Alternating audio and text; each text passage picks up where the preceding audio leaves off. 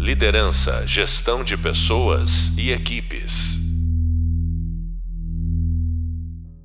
Olá, sou o professor Marcelo Gralha. Sejam todos e todas muito bem-vindos e bem-vindas ao podcast da disciplina Transformação Digital e Novas Formas de Trabalho.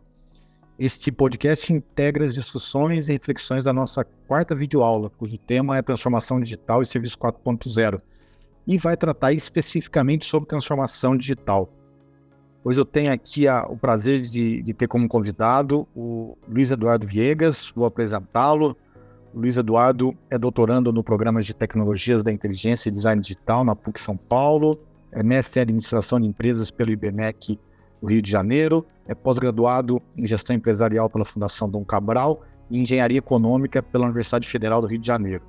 E o Luiz é graduado em Ciências da Computação pela Universidade do Estado do Rio de Janeiro. É, o Luiz tem uma experiência de mais de 25 anos no mercado de tecnologia, tendo ocupado postos executivos em empresas como a IBM e Kyndryl. Ele é professor convidado do curso de Inteligência Artificial, Conceituação da Tecnologia e Impactos Sociais da PUC São Paulo. Nós dividimos é, juntos, entre outras coisas, também somos companheiros no grupo de pesquisa Transformação Digital e Sociedade e no Observatório do Futuro do Trabalho. Confere, Luiz? É isso aí, Marcelo. Bom, muito obrigado pelo convite, um prazer estar aqui é, para dividir um pouco da minha, do meu ponto de vista sobre essa questão. Espero aí ajudar e estimular uma, um pouco mais de reflexão e, e, e, de busca por informação e contribuir nesse debate. Bacana, Luiz Eduardo. Bom, entrando no, no nosso tema, é, transformação digital, né? É, nós já temos discutido nessa, nessa disciplina que, do ponto de vista das organizações, a transformação digital envolve a adoção de, das tecnologias, especialmente as tecnologias digitais, né, temos chamado das novas tecnologias, é, em aplicações para resolução de problemas específicos, ou mesmo quando a, a empresa, a organização, é, opta por fazer um novo modelo de negócio, né, remodelar o seu, o seu modelo.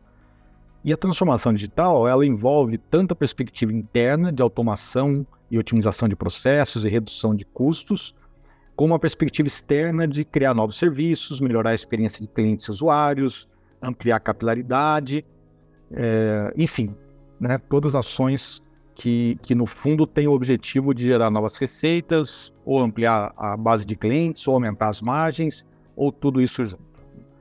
Por outro lado, e de forma simultânea, a transformação digital ela envolve impactos sociais importantes, como a substituição do trabalho humano, a precarização do trabalho, a exigência de novas competências, né, o que agrega uma, uma outra complexidade aos profissionais e também às organizações.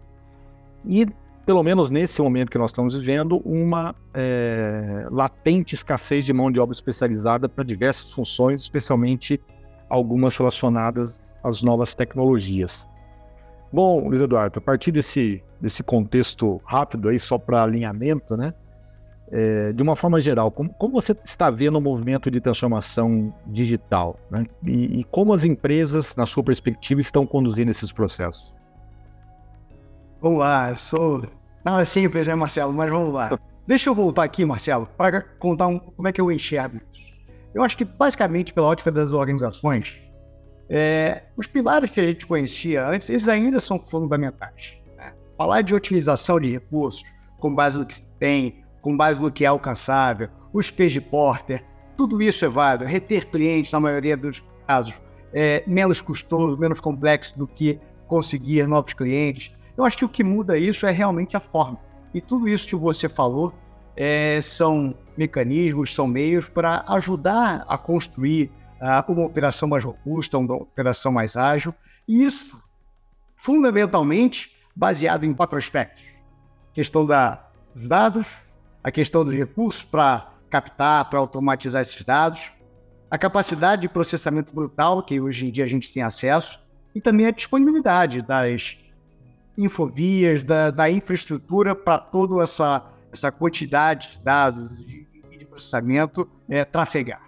Isso aí, naturalmente, gera uma disponibilidade de é, é, uma capacidade de integração, é, instantaneidade das coisas, dos dados, é, e ao mesmo tempo uma abrangência bastante ampla, que inclusive difere a revolução digital da velocidade que ocorreram as revoluções industriais uh, anteriores.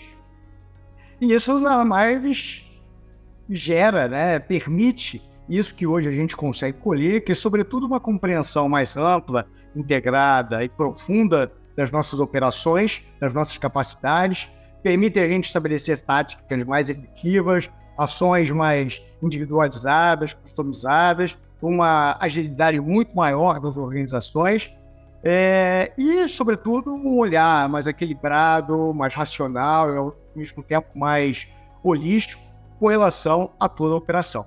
Então, voltando à tua pergunta original, como as empresas estão é, encarando, estão executando suas transformações digitais, é, eu não vejo uma única resposta, não vejo um único padrão nisso. Agora, fazendo uma referência ao senhor Guimarães Rosa, o Chaplin pula por boniteza, né? Ele pula por precisão.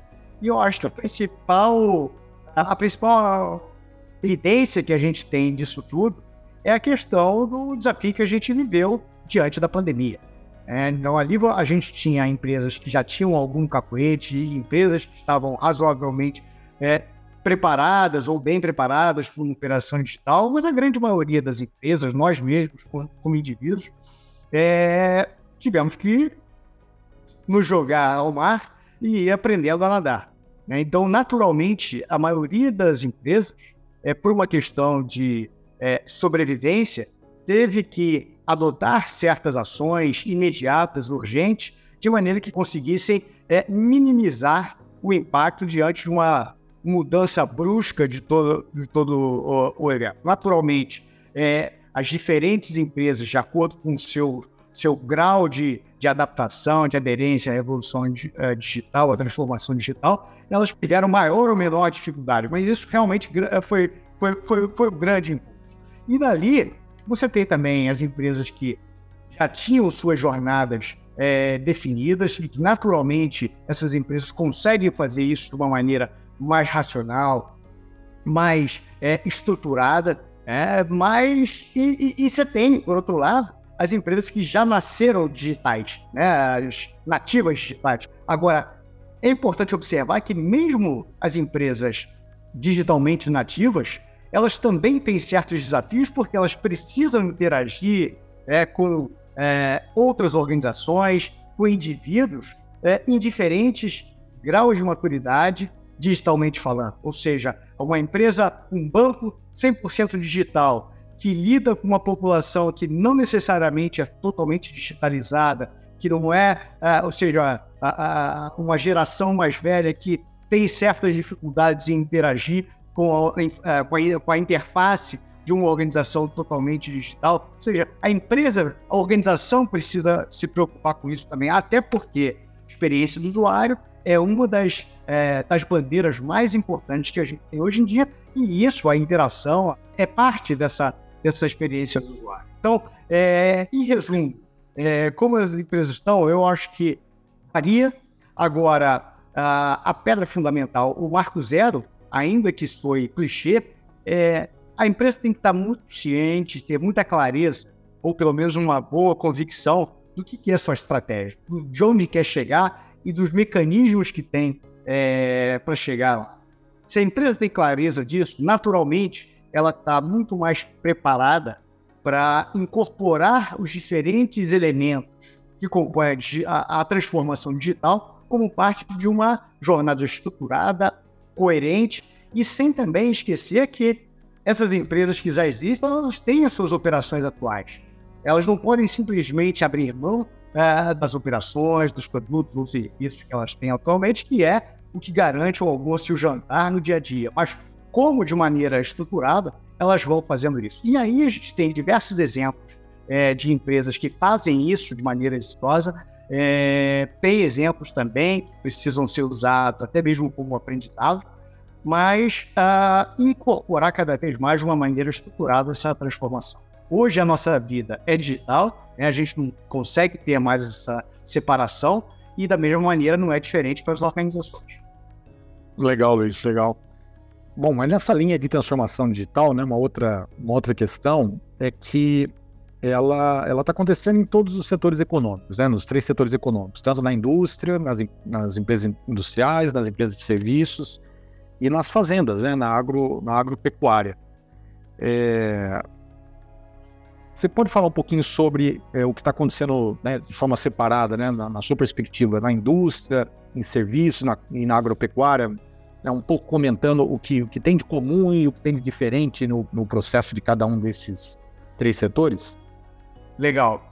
É, deixa eu começar pelo de comum, né, porque eu acho que isso tem a ver também com o que eu comentei anteriormente. E aí, basicamente, a transformação está baseada na captação de dados, é, na hora do processamento, na integração desses dados, numa melhor compreensão sobre é, toda a operação, sobre as interfaces das organizações. Isso te permite melhores insights, como é que você define ações é, ou medidas mais individualizadas, mais customizadas. É, ou seja, então, tudo é comum. Que passa a ser diferente, que é natural, a partir do momento que, inclusive, existe um maior conhecimento das operações, é, cada setor, cada empresa tem as suas necessidades específicas baseadas no que, que ela faz, no que, quais são, seja os desafios ou o que, que o gestor enxerga como áreas de oportunidade. E aí é onde entra as áreas, é, as soluções específicas que os diferentes setores têm ou que mesmo as diferentes empresas têm, de maneira que consiga uh, impulsionar, alavancar suas respectivas estratégias. Falando especificamente uh, dos setores, vamos começar com o setor de uh, setor agro. Né? Eu acho que não é uma grande novidade para ninguém que a dispersão da operação de, uma, de, de um agrobusiness é um desafio importante. Então, à medida que você tem a disponibilidade de você conectar todos esses elementos que fazem parte dessa operação, isso é uma, é, é, é uma vantagem, uma necessidade brutal que essas empresas têm ou seja, é, os animais nas, na, na, pecuária com sensores ou com dispositivos que permitam uma, um acompanhamento remoto com relação à engorda ou crescimento desses animais. Isso permite ao gestor adequar a ração adequada, a composição adequada. A mesma coisa com os equipamentos, os tratores, as ceifadoras, ou seja, de que maneira se consegue é, conectar todos esses dados que estão sendo é, captados ali. Da mesma forma, o ambiente, é, a utilização de drones, até mesmo para o mapeamento das áreas, para acompanhamento disso. É, muito se fala na agricultura de precisão, que é a partir da disponibilidade de dados e o, apoiado por modelos de IA, de que maneira você consegue dosar é, especificamente, seja ração, seja fertilizante, de maneira que você consiga otimizar os seus custos, que você consiga colocar a composição adequada dos ingredientes para cada finalidade que você tem. Então, naturalmente, é uma coisa muito importante, sobretudo considerando a relevância que o agronegócio tem na economia do Brasil. Isso é uma coisa que é que está bastante em voga, então você tem acesso a muitas experiências de organizações que estão implementando isso de uma maneira muito madura, muito robusta. E ao mesmo tempo você tem também é, é, entidades de, de inovação como a Embrapa, que, que são referência que precisam ser conhecidos para a gente ver evolução e de promessa que existe com relação a essa área. Passando para a indústria, a questão da captação através da sensorização também é algo importante. A questão da, da, da integração da infraestrutura de comunicação também é importante. Como você é, integra isso com a cadeia logística, como incorpora a, robotização, sobretudo a integração de robôs com a força humana que existem uh, nas indústrias, a questão uh, de equipamentos, de veículos autônomos, ou seja, muito essa questão da, da internet das coisas, da, do, dos dispositivos e como você utiliza isso acoplado às suas, às suas linhas de produção. Falando de serviço, também captação é uma outra coisa que está presente em todos os setores, em todas as indústrias talvez menos em, em, em sensorização, né, dependendo do serviço naturalmente, mas fortemente com relação à captação de meios digitais, ou seja, de interações, é, de, de, de, manifestações que existem isso, como você consegue trazer dados no fim, no fim do dia vão ajudar o gestor a ter uma melhor compreensão. Além disso, em serviço também, modelos é, de inteligência artificial é, com processamento de linguagem natural, É, você vê, por exemplo, escritórios de advocacia é, digitalizando o processo, capturando toda a base de, de dados para que tenha, é, para que utilize esses dados de outros processos no melhor entendimento e decisão sobre táticas ah, de defesa ah, em determinada causa. É, você tem modelos de IA usados em, em, análise de imagem, você tem integração também das operações com, com meios digitais, ou seja, é, isso está muito vinculado a como melhor utilizar cada tipo de tecnologia para que realmente impulsione a, estra a, estratégia dessas corporações, seja de maneira defensiva, seja de maneira de expansão das suas, das suas operações. Você falou uma coisa bem importante, né? Porque a, como você, aliás, como você bem citou Guimarães Rosa, né? O sapo não pula por boniteza, mas por precisão, né? Muito bom, né? E tem uma que eu gosto muito dele que fala que eu quase nada sei, mas desconfio de muita coisa. mas no, no, no, caso dos processos de transformação digital, né, ele, ele, ele tem que ser uma coisa que tem um objetivo, porque ele não é um fim, né, ele é um meio. E você citou bem no, no final da tua fala que ele tem que ser uma coisa que ajuda a sustentar uma estratégia que pode ser, inclusive, uma estratégia que, que tenha sido modificada por conta da, das possibilidades digitais, né? por exemplo, o desenvolvimento de um novo modelo de negócio, é, mas também é, para uma aplicação, por exemplo, de, de, solução de problemas específicos. Né? Acho que essa é uma, uma questão que a gente acaba vendo algumas, algumas empresas, elas num processo que é como se tivesse que fazer, né? Como se tivesse é, era o sapo querendo pular por boniteza, né? E não por precisão, né? Então, às vezes, você tem uma, uma já olhei alguns projetos, algumas propostas de, de projetos envolve, né, que envolvem o escopo de transformação digital, mas no fundo, o que, que, se espera, né? Qual problema você quer resolver? Qual que é o ganho que você quer resolver? Quanto que esse ganho ele, ele, ele faz sentido é, pensando na, nos objetivos estratégicos da empresa, né? Então essa essa acho que foi legal você dar esse, esse destaque que tem que ter uma essas coisas têm que estar vinculadas, né? Ela, ela não é uma coisa que está solta, né? Tipo, mais um projeto na empresa, vamos criar uma área de transformação digital que está todo mundo fazendo, e aquilo acontece apartado da estratégia ou apartado das, das demandas de, de, de, problemas, né? Que é o que a gente tem muito né, no dia a dia. É, é isso, né? Problema para resolver.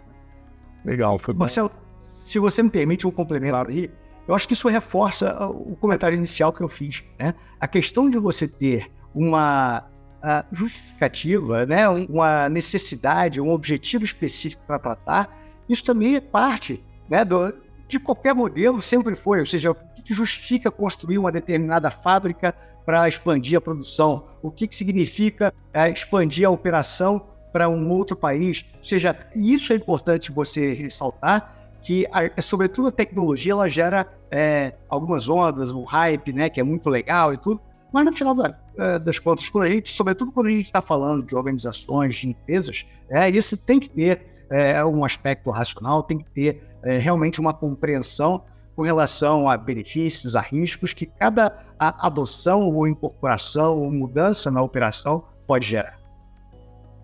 Legal, legal. Bom, eu, eu preparei algumas perguntas que são um pouco mais específicas nos setores, né? Imaginando que uh, os nossos estudantes, as nossas estudantes, eh, não necessariamente tem uma visão detalhada dos três setores. Né? normalmente a gente conhece mais aquele setor que a gente atua e menos dos outros, né? Então as próximas questões são nessa linha. Então começando pela, pela indústria 4.0, né? uma das tecnologias que estão envolvidas né, nesses processos de transformação digital no setor industrial é a robótica avançada, né? É uma é uma é uma nova geração né, de robôs e, e, um tipo de robô que, que, que é até simbólico para esse, esse novo momento são os chamados cobots, né? é, os robôs colaborativos. Então, é, o que que, o que que esses robôs, como esses robôs, o que, que eles têm de diferente, né? Porque robôs industriais é uma coisa já antiga, né? Pelo menos é, na década de 70 já começou, na década de 80 foi intensiva, né? Em aplicação de, de robôs, de solda, de pintura, etc., nas empresas, que tem até hoje, continuam sendo úteis e vão ser úteis, não é que eles vão ser substituídos pelos outros, né? Mas explica um pouquinho, né? O que, que são esses cobots e o, qual a diferença deles para a geração anterior de, de robôs? Legal. Como você bem disse, né, são robôs colaborativos. E a colaboração, sobretudo, com humanos, com profissionais que trabalham naquelas, uh, naquelas áreas, naquela linha de produção.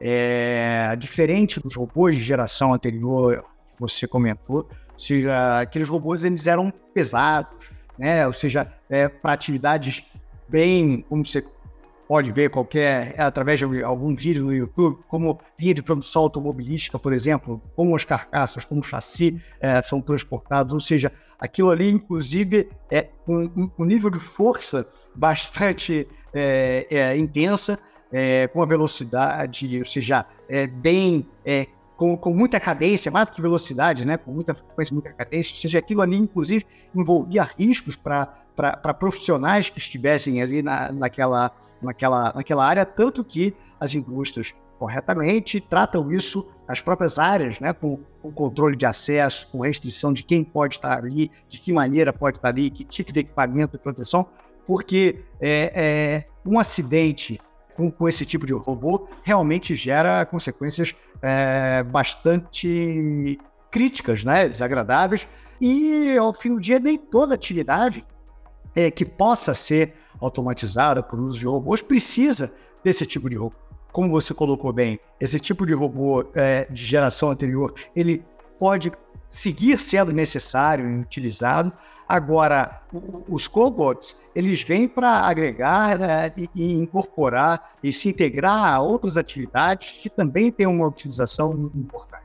Então, quando você pega toda uma cadeia, seja uh, atividades que são é, executadas com muita frequência, o que requerem esforço é, muito grande por parte é, de um humano, é, algumas dessas atividades não estão sendo é, substituídas por esse tipo de equipamento. Naturalmente, a gente continua tendo ponto que você já colocou, né, da, da, de tendo que tratar com relação à substituição de, de, de, atividades hoje executadas por humanos, mas ao mesmo tempo também tem o aspecto de é, permitir eliminar riscos com relação a esforço excessivo ou com relação a atividades uh, repetitivas que também geravam e ainda geram lesão em muitos trabalhadores. Então, essas, é, é, esses robôs vêm, sobretudo, complementar e trabalhar em conjunto com a força de trabalho, com os profissionais, ao, ao longo de toda a cadeia industrial. Legal, Luiz. É, ainda na, no, no, caso da indústria 4.0, né, porque o indústria 4.0 ele é um conceito, né? A gente sempre fala isso que é um conceito e, e ele precisa ser concretizado, né? Para você desdobrar um conceito, né, numa aplicação, você é, tem alguns princípios que têm que ser seguidos, né? Então, no caso da indústria 4.0, que princípios são esses que, que sustentam esse conceito, é, vamos chamar assim, de moderno, né? Que é o que a gente está vivenciando hoje. É, é como se fosse um, um ecossistema né, de tecnologias ou de práticas que precisam ser é, incorporadas para permitir isso. Naturalmente, é, os tipos diferentes de empresa podem é, ter uma maior ênfase em uma ou outra tecnologia, mas quando a gente olha a indústria de um modo geral, é, naturalmente ter uma capacidade de capturar os dados, né, que são a, o elemento base né, para qualquer uh, operação é muito importante, seja isso através de sensor, seja isso através de, de interfaces de dados que você consiga é, capturar isso, seja a capacidade de processamento, o uso de cloud, também tudo, tudo isso são é, componentes importantes. Agora, esses componentes, esses três componentes que você tem agora, não diferentes de outros setores. O que, o, o que realmente tem uma ênfase é, mais forte na questão da indústria 4.0 é, acaba sendo o uso da, da internet das coisas, né? É, a questão do, dos robôs, a questão da realidade aumentada. Acho que não falamos até agora sobre isso, né? A manufatura aditiva, né? Que a gente também muito fala sobre é, impressão 3D, que isso é uma mudança de paradigma enorme e que acho que a gente ainda colheu frutos muito limitados até agora, então a perspectiva que isso tome uma dimensão maior né, nos próximos anos é, é enorme. E um outro ponto que eu acho que eu também não mencionei, que isso transcende a indústria 4.0, mas na indústria não deixa de ser muito importante, é questão de segurança. Né? Porque, sobretudo, quando a gente está falando de processos uh, industriais ligados a, a, a, um aspecto de inteligência uh, comercial, de, de, patentes muito forte, a questão da, de você ter uma operação integrada, digitalizada, é, você está mais perto das portas de comunicação com o mundo exterior. Então, a segurança também é um componente extremamente importante. Então, esses componentes de uma maneira interligada e sabendo ser bem equilibrados e utilizados pelas corporações é o, é o que é o que forma né, a base da indústria 4.0. Legal, Luiz. Bom, pulando para o setor de serviços agora, que no fundo é onde se concentra a maior parte dos, dos empregos né, no mundo e, e no Brasil, e onde provavelmente trabalha a maior parte das pessoas que, que estão conosco nesse, nesse curso. Né? É, uma das tecnologias que está tá muito associada, está né, tá sendo muito aplicada na automação é, no setor de serviços, dentro dos projetos de transformação digital, é o RPA, né, que é uma sigla que representa Robotic Process Automation. Explica para a gente, Luiz, o que, que, é essa tecnologia e como que ela é aplicada aí nos, nos processos é, nas empresas de serviço, especialmente, né? não só nelas, mas especialmente. Legal. É, como próprio nome diz, né, a automa, automação de processos, quando a gente vem também da, quando a gente olha a automação de processos, não é algo novo, né? não é algo que foi é, inventado agora. É, quando a gente vê até mesmo as centrais de atendimento é, de uma maneira é, menos, é, mais rudimentar, mas quantos anos a gente já lida é, com, o atendimento automático, é, pressione um para isso, pressione dois com isso, que é parte dessa automação do processo. É, à medida que as novas tecnologias elas são disponibilizadas, é, é natural que esse tipo de operação também absorva e incorpore essas novas tecnologias. E, no fundo, esse tipo de automação ele parte de um conjunto, um cardápio de opções e as respectivas uh, regras de ações que, de acordo com cada escolha que o usuário faz, uh, a automação ela encaminha para determinada ação, ou para um atendente, ou para algo automatizado.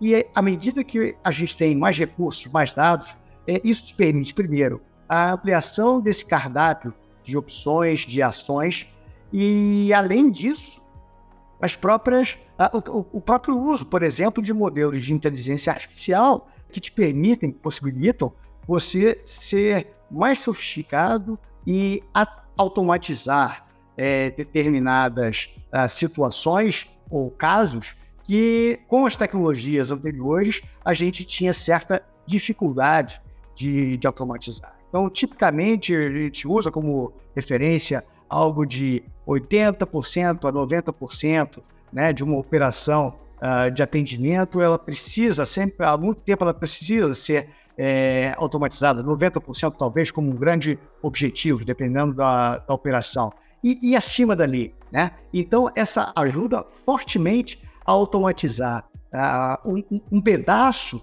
dessa, desse volume uh, operacional que anteriormente a gente tinha certa a dificuldade, desafio e, e, é, em automatizar. E você ganha naturalmente com isso escala uh, em termos de é, como você torna a vida do usuário mais simples, como você ganha velocidade, como você ganha precisão na, nas respostas, nas ações que são tomadas através da, da automação desses processos. Legal, Luiz. E no embalo você citou a inteligência artificial, né? Porque muita gente acha que as duas coisas né, que RPA, por exemplo, é sinônimo de inteligência artificial, e não é, né? É uma outra tecnologia que, que ela não aprende, né? Essa é a grande diferença, né? Sempre entre os sistemas de inteligência artificial e os demais. Mas o RPA, ele, ele, ele como você bem disse, ele, ele, ele pode também ser, ser, ser implantado num processo, fazendo um pedaço do processo, associado com um sistema de inteligência artificial que faz outro pedaço do processo, né? Então, pegando esse gancho em relação à inteligência artificial, né? é, em que aplicações ela está sendo mais usada nas empresas, né? Para fazer o que com ela, né? O que, que as empresas e problemas que elas estão, estão resolvendo é, usando inteligência artificial?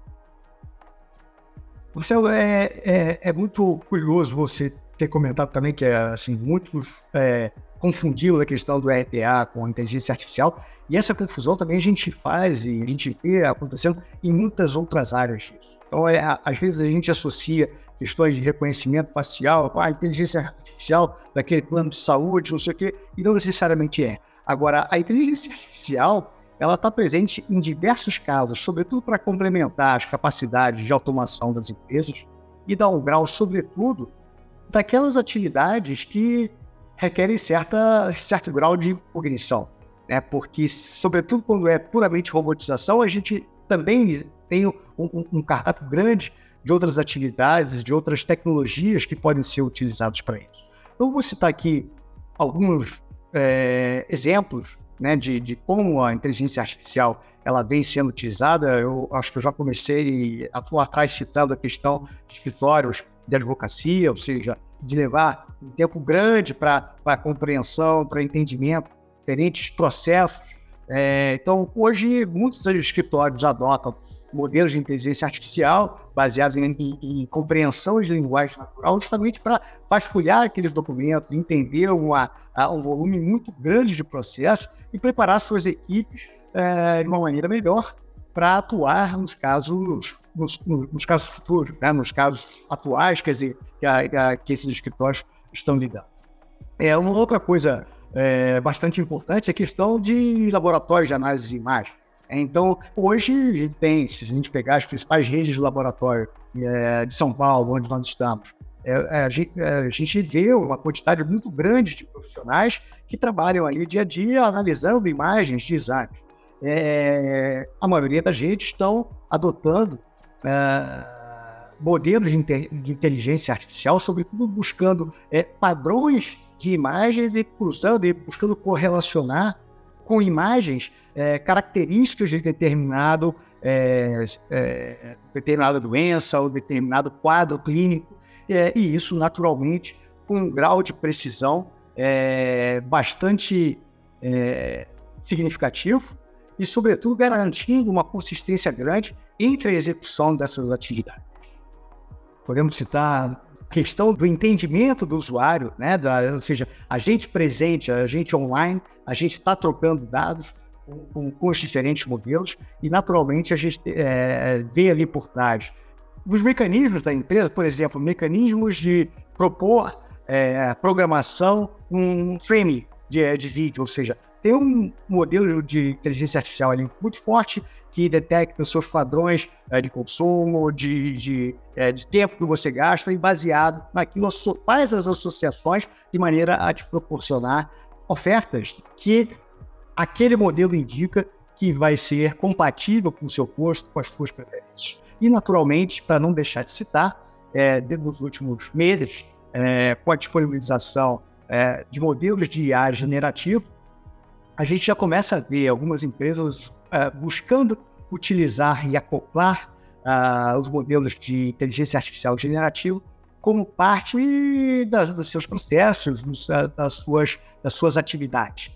É, a gente não, não vê tanto, né, porque o ChatGPT foi muito badalado e realmente ganhou muita atenção, mas você tem, por exemplo, é, empresas, agências de produção de material de propaganda que ainda fazem, interagem muito com os seus uh, clientes é, com relação a, a, a drafts de, de modelos de, de campanha, né, baseado em é, profissionais, é, artistas que desenham aquelas campanhas, então interagem talvez 6, 10, 15 vezes com os seus clientes até chegar no modelo final.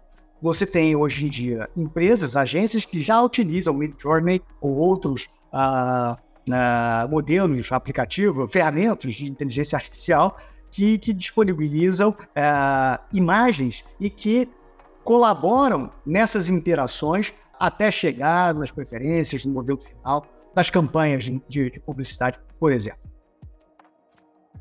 É, está começando a ficar difícil a gente pensar numa, numa área, numa aplicação onde não possa ser utilizado IA, né? Quer dizer, além do que você falou, ainda tem né, as, as, aplicações em predição, né, que é o planejamento baseado em dados, sistemas de análise de risco, sistemas de análise de crédito, é, sistemas que distribuem tarefa, né, o robozinho começa a virar nossos chefes, começa alguns sistemas de IA usados para distribuir tarefas para equipes, e mesmo recrutamento. Né? Recrutamento, exato, recrutamento de seleção, para fazer avaliação de desempenho. Sim. É o que você falou, né? Sem número já de, de aplicações e, e, realmente agora ainda mais com esses modelos de, de, de é, IA generativa, né, como o GPT, a gente ainda está descobrindo todas as possibilidades. Bom, bacana. Bom, Luiz, nós combinamos que você também faria uma pergunta, né, para mim, então, é, só vez, para não ficar uma coisa unilateral aqui na nossa conversa. Legal, Marcelo. O tema que para mim me intriga muito é que tem a ver muito com o que você se dedica, né? Que é a questão do futuro do trabalho, parte, inclusive, do observatório que a gente faz parte, é, e até também pela, pelo engajamento que você tem com representantes das diferentes esferas é, de poder legislativo, o Parlamento do Mercosul, com a Associação de, de Engenharia Brasil-Alemanha. A preocupação que eu tenho é com parte dessa transformação a gente tem uma parcela significativa de trabalhadores que não tem uh, qualificação suficiente para imediatamente adotar ou assumir determinados postos de trabalho com um grau uh, de tecnologia mais sofisticado, é, com uma operação diferente e talvez o horizonte de recapacitação dessas pessoas não seja tão curto assim. Ou seja, há um, um desafio importante em como realocar essas pessoas e absorver uma parcela importante da população. O que, que você vê é, de concreto, dentro de, tanto dentro do Brasil quanto fora do Brasil, em termos de tratar isso, né, para que isso não se torne um problema nosso como sociedade? Esse tema é um tema é, é profundo, né, Luiz? Acho que a gente gastaria mais um podcast falando isso daí, né? Mas é, mas é legal a gente falar sobre isso. Eu acho que Bom, vou falar só algum, alguns pontos. Primeiro que, digamos, a transformação digital não é problema só das empresas. Tem um impacto na sociedade muito grande, então é problema também de, de organizações da sociedade civil, universidades, especialmente de governo. O que eu vejo né, nas pesquisas em outros países, no contato com pessoas que trabalham com isso em outros lugares, é a estruturação de, de, de, de programas estratégicos de governos, né, é, que contemplam questões como essa que você colocou, né? Quer dizer, novas, novas formas de requalificação, novas, novas formas de integrar é, os sistemas de segurança social, de segurança social, né? tanto na, na, requalificação, tanto na é, para reposicionar uma pessoa que foi desligada por conta da automação, quanto de, a, a, de suporte psicológico, e, enfim. Então, o resumo da ópera nisso é que os governos, em geral, eles trabalham desenvolvendo projetos e programas estratégicos para que né, o seu país específico ele, ele possa é, tirar o, o, que há de melhor nessa, né, com as possibilidades que a tecnologia traz e mitigar ou prevenir o, os riscos né, do, do, dos impactos sociais negativos, que, que, é o que eu sempre te falo, né? As duas coisas vêm juntas, né? Vem os benefícios e vem os malefícios. E não é nunca uma conta de menos sabe? Não, não é, ah, no, no, né? Na, fazendo a conta aqui, o saldo é positivo. Não, não é. Né? Essa perspectiva é totalmente equivocada. Então, acho que esse é um ponto. Acho que e um outro ponto, é, um outro ponto, aí voltando para as empresas, né, na, na tua provocação, é que elas têm que, acho que, pensar em aspectos que antes não estavam tanto no radar delas, ou, ou aparentemente não era papel delas, né? Por exemplo, essa questão de requalificação e de responsabilidade social né? porque não interessa a ninguém estar numa sociedade é, decadente, uma sociedade em crise, né? uma, uma, uma sociedade desigual. Acho que isso não interessa para ninguém, nem para os negócios interessa, porque, de novo, a palavra sustentabilidade, né? ela, ela, ela, ela faz todo sentido também nessa perspectiva que a gente está falando. Então, as empresas, elas, algumas já estão buscando soluções, criando é, universidades corporativas ou programas de capacitação, e muitas estendendo esses programas para jovens que não têm esse acesso, ou como você falou, para trabalhadores e trabalhadoras que não têm uma qualificação né, que, que lhe dê uma garantia de, de, de trabalho aí num cenário com mais tecnologia. Acho que essas são as questões, né, para a gente só citar algumas das mais importantes, mas é uma, uma questão super interessante, né, que vale um, debate mais amplo. Bom, Eduardo, é, muito obrigado pela, pela oportunidade da conversa, né? Nós já né, falamos com frequência sobre esses temas, mas é sempre bom é, dialogar com você. Bom, enfim, esse podcast ele teve transformação digital como tema central, né, ele foi parte do conteúdo do a videoaula 4, né, da nossa disciplina Transformação Digital e Novas Formas de Trabalho, que é ministrada por mim, é, professor Marcelo Gralha. Eu agradeço novamente ao Luiz Eduardo pela participação e até a próxima. Liderança, gestão de pessoas e equipes.